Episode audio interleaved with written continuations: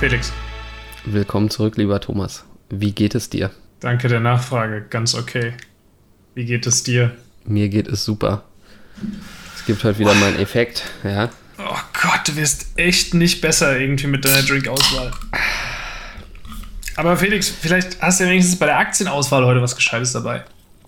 Vielleicht, vielleicht auch nicht. Ich bin mir da nämlich nicht so sicher. Ja? Ähm, willst, tatsächlich- willst du anfangen oder? Ja, ich fange an, ich fange an. Ja. Dann, dann habe ich es hinter mir. Geil. Aber Disclaimer bitte zuerst, oder? Sehr gerne. Wie üblich hat niemand die Absicht, Anlageberatung zu machen. Wir machen keine Anlageberatung und wir fordern niemanden dazu, auf Aktien zu kaufen. Wir geben nur unsere persönliche Meinung wieder. Alle Angaben können komplett falsch sein. Bildet euch eure eigene Meinung. Ihr dürft dann aber auch eure Gewinne behalten, die Verluste natürlich auch. Jetzt sind wir safe. Ihr könnt übrigens 100% verlieren, ne? Fun Fact. Fun Fact. Fun Fact am Rande. Ähm, Äh, okay. Ja, was, was, was habe ich heute mitgebracht? Ich habe eigentlich mal wieder heute was mitgebracht, was hundertprozentig äh, in mein Portfolio passen würde. Und ähm, bin mir aber am Ende nicht so sicher, ob ich es ins Portfolio packen würde oder nicht, ehrlich gesagt. Ne? Da gibt es nämlich so ein, zwei Sachen, die mir dann da doch so ein bisschen negativ aufstoßen.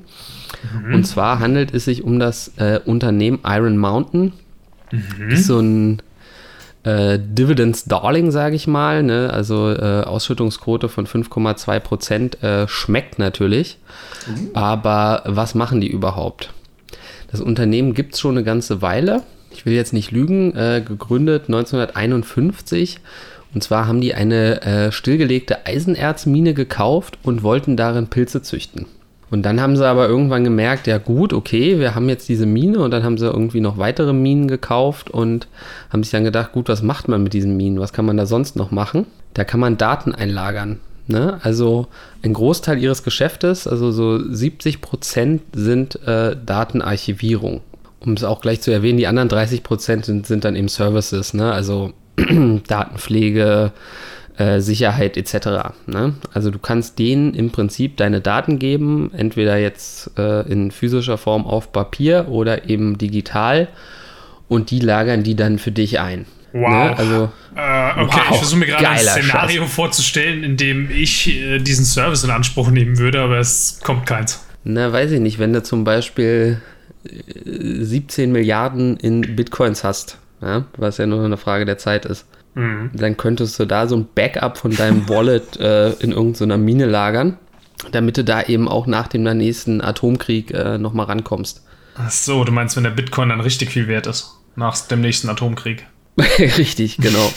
Vor allem der nächste ist auch gut, das würde ja implizieren, wir hätten schon mal einen gehabt, aber Hab so richtig hatten wir da ja noch keinen. Nee. Wer weiß. Winnie Pooh, wenn du zuhörst.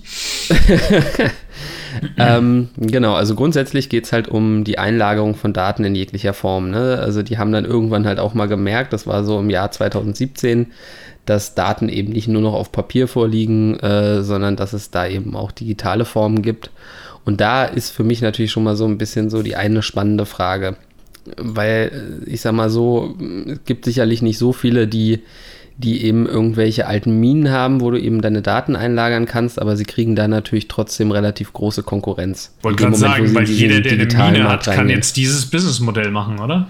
Ja, aber so viele Minen gibt es natürlich auch nicht, ne? Und da gehören natürlich Sicherheitsprotokolle dazu und so weiter und so weiter. Ne? Also ganz so einfach ist es natürlich nicht. Merkt er, Aber wenn du du zuhörst, raus aus der Braunkohle, rein in die Datenminen. Aber du kannst, du kannst natürlich deine Daten auch äh, bei Amazon oder Microsoft oder bei was ich wem eben in die Cloud packen, ne? Aber dann ist es halt in der Cloud und nicht im Iron Mountain. Das ist halt der Unterschied. Das ist halt irgendwie so der Unterschied, ne? Also Da lagern auch übrigens 12 Millionen Kubikmeter Papierdokumente. Entschuldigung, jetzt lasse ich dich mal. Ja, alles gut, alles gut. Ja, also das ist, das ist so das grundsätzliche Geschäftsmodell und sie befinden sich da eben gerade so in so einer Transformation. Es kann sein, dass sie eben durch diesen hohen Sicherheitsstandard da wirklich irgendwo ein Alleinstellungsmerkmal haben, aber da sehe ich halt einen kritischen Punkt, ne, dass da eben in diesem digitalen Bereich natürlich viel Konkurrenz dazukommen kann, beziehungsweise dieser Markt natürlich auch groß ist, auch wenn es natürlich definitiv ein Markt ist, der wächst und ähm, sicherlich ja eine, eine rosige Zukunft vor sich hat. Was ist, was ist die andere Besonderheit? Ähm, das Unternehmen ist tatsächlich ein, ein REIT, ein äh, Real Estate Investment Trust, Das bedeutet so viel wie, dass sie eben besondere steuerliche Vorteile haben, dafür aber eine extrem hohe Ausschüttungsquote haben. Ne? Man sagt so um die 90 Prozent der Gewinne müssen eben an die Aktionäre ausgeschüttet werden. Ne? Mein, mein Lieblingsread ist ja Realty Income, ähm, The Monthly Dividend Company. Ne? Also dadurch, dass die eben diese hohen Ausschüttungsquoten haben müssen, sind das natürlich immer so Top-Dividendenzahler. Das ist doch super. Also wenn du Bock auf Dividende hast, dann rein da, oder was? Oder äh, ist das äh, Ja, so naja, Felix-Style gerade ein bisschen teuer? Ja, naja, also ich meine, sie sind auf dem All-Time-High, aber das, das schreckt mich ja grundsätzlich nicht ab. Was mich so ein bisschen irritiert, ist, dass sie eine relativ hohe äh, Verschuldungsquote haben. Ne? Also wenn wir auch mal in den Trader Fox reingucken, dann siehst du eben, wenn du auf Dividende gehst, zwar eine 14 von 15, aber du hast halt eine relativ hohe Finanzverschuldung. Was, also Dadurch, jetzt mal für den Laien übersetzt, was heißt das eigentlich, Finanzverschuldung? Ähm, na, die Schuldenquote ist einfach relativ hoch, ne? Also gemessen, gemessen an dem, was das äh, Unternehmen erwirtschaftet, äh, sind, sind die Schulden relativ hoch. Ne? Also sie müssten ein paar Jahre lang im Prinzip alles, was sie erwirtschaften, in diese Schulden reinstecken, in die, um, um diese, diese Verschuldung eben wegzukriegen. Ne? Okay. Und dann, was mich eben so ein bisschen verwirrt hat, ist, wenn man sich genau eben in die Investor Relations einliest, ist, dass die ähm, Ausschüttungsquote wird jetzt zwar mit 80% angegeben, aber wenn ich mir so genau eben die Dividends per Share, ne, also die, die Dividende pro, pro Aktie und ähm, die ähm, Earnings per Share, also die, der Gewinn pro Aktie angucke, da sehe ich halt auch so eine gewisse Diskrepanz, die da ein bisschen hoch ist. Klar, wie gesagt, wir müssen ja diese hohe Ausschüttung haben, aber eigentlich müssen wir natürlich auch irgendwie gucken, dass wir die Schulden wegkriegen und auf der anderen Seite müssen wir wahrscheinlich auch große Investitionen tätigen. Ne? Also da weiß ich eben nicht, ob nicht diese Druck eben die Dividende immer weiter zu steigern dazu führt, dass sie einfach nicht genug Cash haben, in Kombination natürlich mit der hohen Verschuldung, um alle Investitionen die- tätigen zu können, die sie für diese Transformation brauchen. Mit Transformation meinst du wegkommen von den Schulden? Nee, äh, wegkommen vom, vom, von der physischen Lagerung hin zur digitalen Lagerung. Aber meinst du nicht, dass diese, gerade diese physische Lagerung irgendwie so auch einer der Selling Points von diesem Unternehmen ist? Ist es, aber das ist halt nichts, was, was mehr wächst, ne? Naja, kannst du eine Mine ja immer noch ein bisschen tiefer graben, oder? Ja, aber du brauchst ja immer noch wieder irgendwas, was da eingelagert werden kann. Nee, ist- schon klar, aber glaubst du nicht, dass du in Zeiten von, äh, ich sag jetzt mal, äh, Ransomware und Passwort-Hacks und sowas, dass äh, so eine physische Einlagerung abgeschottet von allen möglichen Netzwerken und im Internet und sowas nicht doch für viele Unternehmen auch bis zu einem gewissen Grad, zumindest für bestimmte Daten, attraktiv sein kann? Das, das durchaus, ne? Aber da gibt es dann, glaube ich, nämlich halt auch wieder viel, viel Konkurrenz. Also, ne, das ist, das ist im Prinzip so das, wo ich mich dran so ein bisschen stoße, dass ich halt äh, re- relativ viele Schulden habe ähm, und einfach sehr, sehr viel ähm, an Dividende eben oder sehr, sehr viel des Gewinns eben ausgeschüttet wird, wo eben so ein bisschen die Frage ist, ist genug, ist genug Luft, um, um diese Transformation eben weiter voranzutreiben. Es wäre halt mal das Spannende, wie zu wissen, auch wie lange die Verträge zum Beispiel laufen. Ne? Also ob du jetzt, wenn du als Kunde zu denen kommst und sagst, hey, ich habe hier, keine Ahnung, 17 Milliarden in Bitcoin, ja, und noch äh, die gefälschten Steuerbücher aus den Anfangszeiten meines Unternehmens und würde die gerne bei euch äh, einbunkern. Zahle ich das pro Monat? Zahle ich das äh, auf 20 Jahre? Oder weißt du? Das ist ja technisch eine spannende Frage. Da hast du natürlich recht, ne? Also wie, wie sicher sind sozusagen zukünftige Gewinne? Ja. Wenn ihr dazu mehr wisst, schreibt es in die Kommentare, dann wissen wir es cool. nämlich auch. Wenn ihr was über Iron Mountain am Start habt, Insider-Wissen, dann immer her damit. Ja, also wie gesagt, ne, ich bin, ich bin so ein bisschen skeptisch. Wie gesagt, ne, die, die Kritikpunkte habe ich jetzt aus meiner Sicht genannt. Wenn wir uns jetzt trotzdem nochmal den äh, Trader Fox angucken, ähm, sehen wir natürlich, dass, dass das hier eigentlich insgesamt alles recht positiv zu sehen ist. Ne? Wir haben im Qualitätscheck eine 11 von 15, äh, Dividendencheck eben eine 14 von 15, was, äh, wo eigentlich alles gut aussieht, bis eben diese äh, Finanzverschuldung. Und im Wachstumscheck haben wir eben eine 9 von 15, wo man eben auch so ein paar ähm, ja, Punkte hat, die eben nicht so schön aussehen. Ne? Also klar, logischerweise wieder so der Börsenwert im Verhältnis zur Verschuldung ist halt, ist halt relativ hoch. Ähm, das gleiche gilt für den Umsatz durch die Verschuldung. Und ähm, ja, das, das Umsatzwachstum ähm, ist halt jetzt auch nicht berauschend gewesen in den letzten zwei Jahren. Aber haben REITs da nicht generell äh, tendenziell eher niedrigere Wertungen, wenn man aufs Zahlenwerk guckt und dann so, so einen Wachstumscheck macht? Ja, klar. Also wir können das immer ganz kurz einfach mal nur, nur mal für den For Shits and Giggles mit Realty Income vergleichen. Mhm. Äh, einfach nur mal gucken, was die im, im Wachstumscheck haben. Da habe ich hier eine 8 von 15.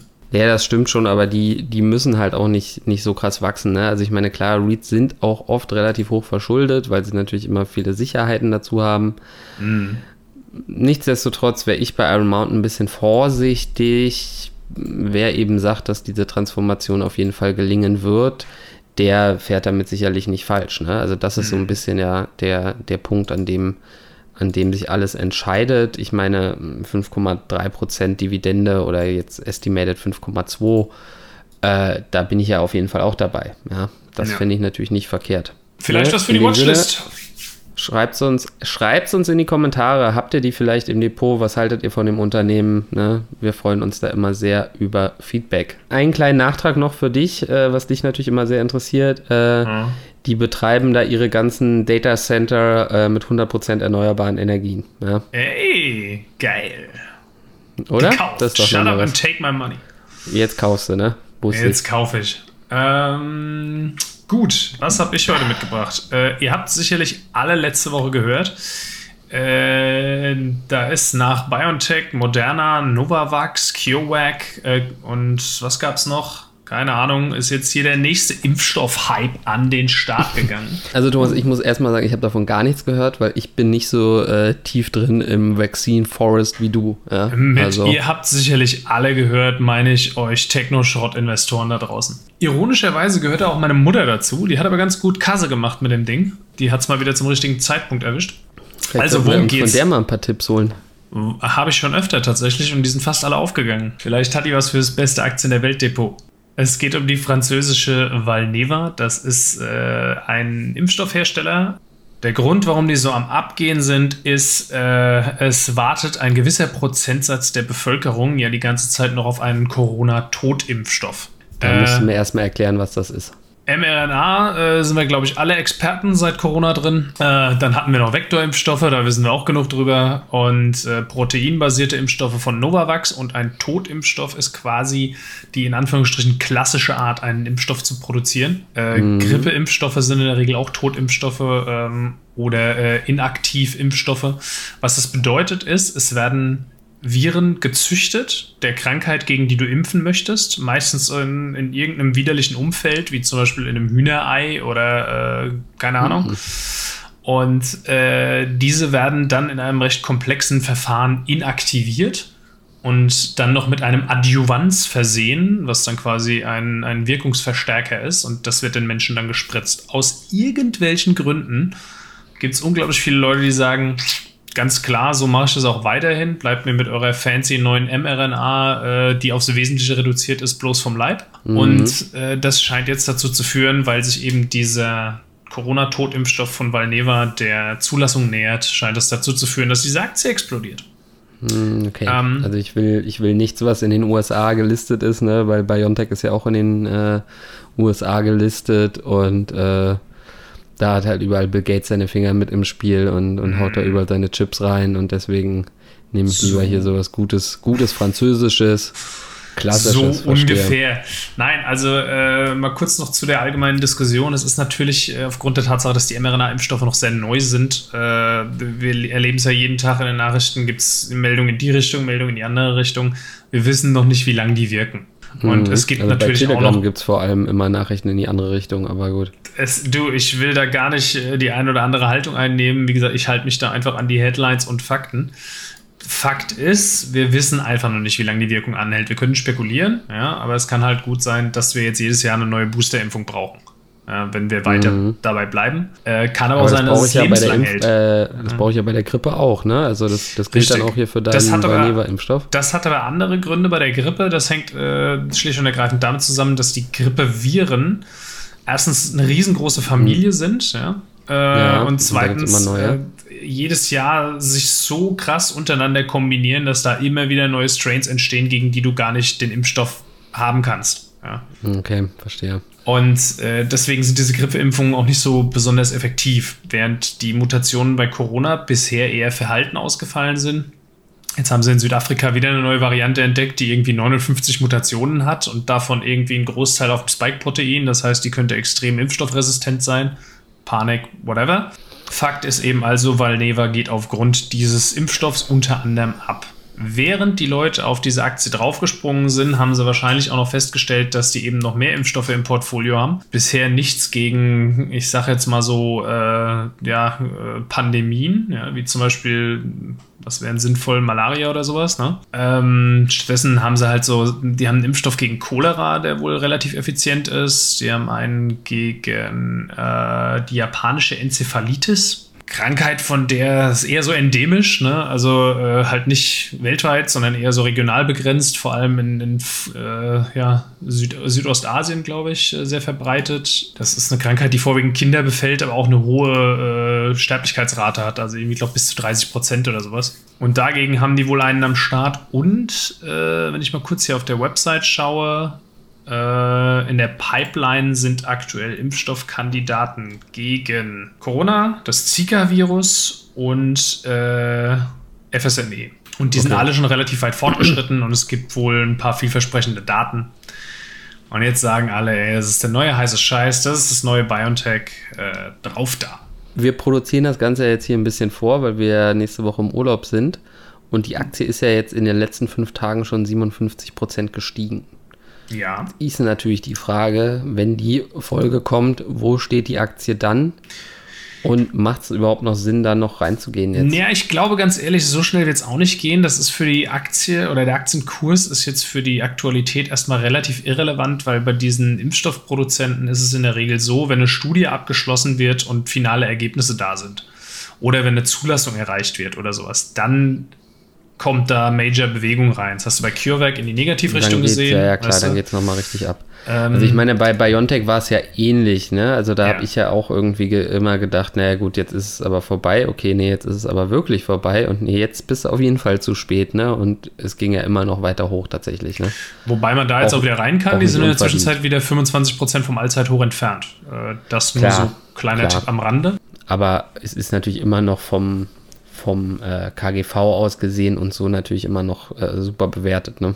Das ist halt aber auch das Problem bei diesen Impfstoffherstellern oder bei diesen ja, äh, therapeutischen Research-Unternehmen. Es kann eben auch sein, dass da jahrelang nichts kommt oder dass ein andere, anderes Unternehmen schneller ist oder äh, die mm. bessere Wirksamkeit hat oder was weiß ich. Ne? Das ist halt immer sehr mit, mit viel Fantasie behaftet. Ähm, und deswegen ist das heute, verweise ich nochmals auf unseren Disclaimer, das ist keine Anlageberatung, das ist ein Zock.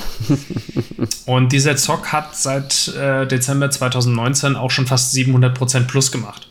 Also von daher mit Vorsicht zu genießen. Ich sage nur, ich wollte die Leute einfach nur darüber aufklären, was, äh, worum es bei diesem Hype geht, ja, was dieses Unternehmen macht. Die sind momentan mit, ich glaube, also dieses Jahr haben sie irgendwie nur äh, im ersten Quartal zumindest die einzigen Ergebnisse, die ich gefunden habe, nur die Hälfte des Umsatzes vom letzten Jahr gemacht. Und es waren irgendwie so 16 Millionen, also echt nicht viel. Ist jetzt die Frage, wenn da halt äh, so Impfstoffe kommen gegen weit verbreitete Krankheiten wie Corona oder äh, FSME ja, oder am Ende noch hier diese Zika-Virus-Geschichte. Mhm. Kann natürlich dann sein, dass da ganz andere Market Cap sich auf einmal eröffnet. Das äh, ist aber zum gegenwärtigen Zeitpunkt alles noch wilde Spekulation. Weil das Einzige, was wir bisher haben, sind halt Phase 2 Studien äh, die zeigen, okay, es, es wird eine große Menge an neutralisierenden Antikörpern gebildet, sowohl bei Corona als auch hier bei äh, FSME und, ah nee, die haben doch einen Chikungunya-Impfstoff. Das ist irgendein Problem in Lateinamerika, irgend so ein Moskitovirus. Egal. Fest steht, wir haben da überall halt Phase 2 Studienergebnisse, die halt mhm. Indizien dafür liefern, dass diese Dinge echte Burner werden könnten, aber wir wissen es eben noch nicht.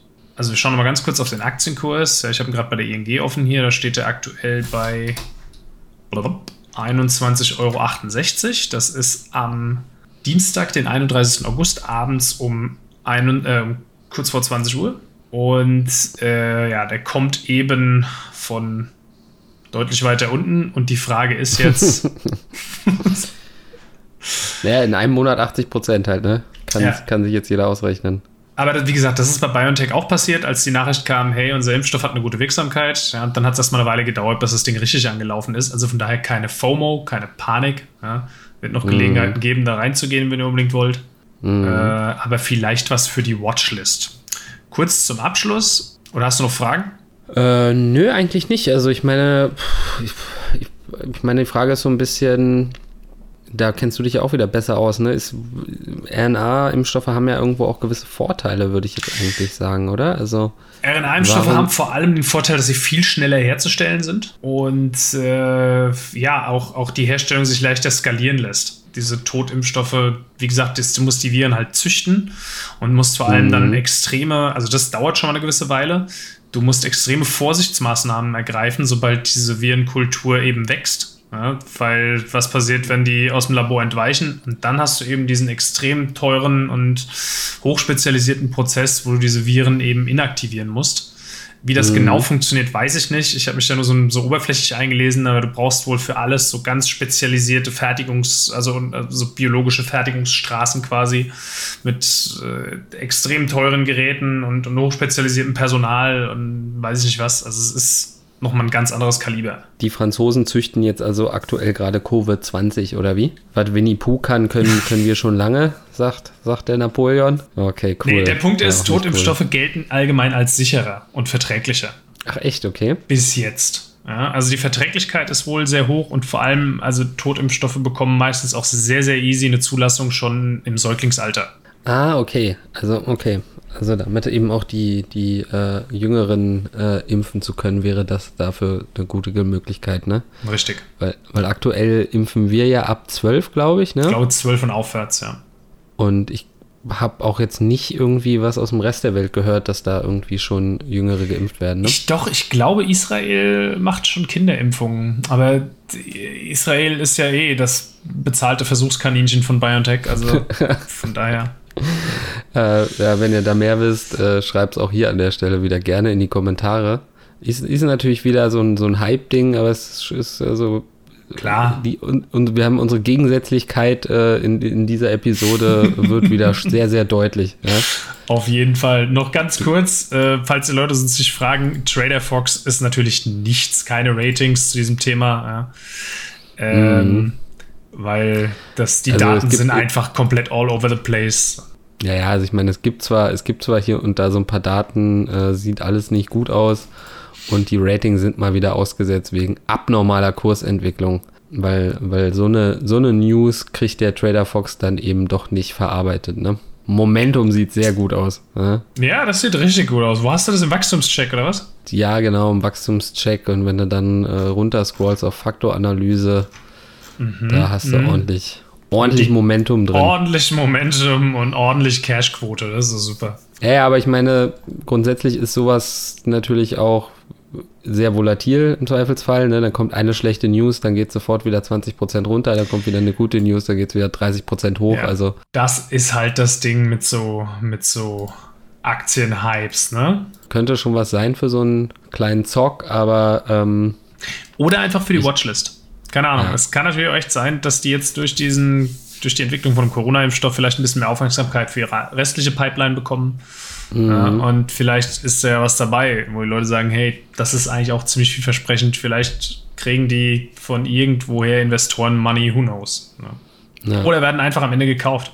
Nee, cool. Also ich habe von denen noch nie irgendwas gehört. Ähm, habe wieder viel über Impfstoffe gelernt heute. Und, auch wenn du gar nicht ähm, wolltest. Werd mir mal die, die Newslage dazu dann auf dem Schirm halten. Keine Ahnung. Ja, also Zu Gemüte führen, ja.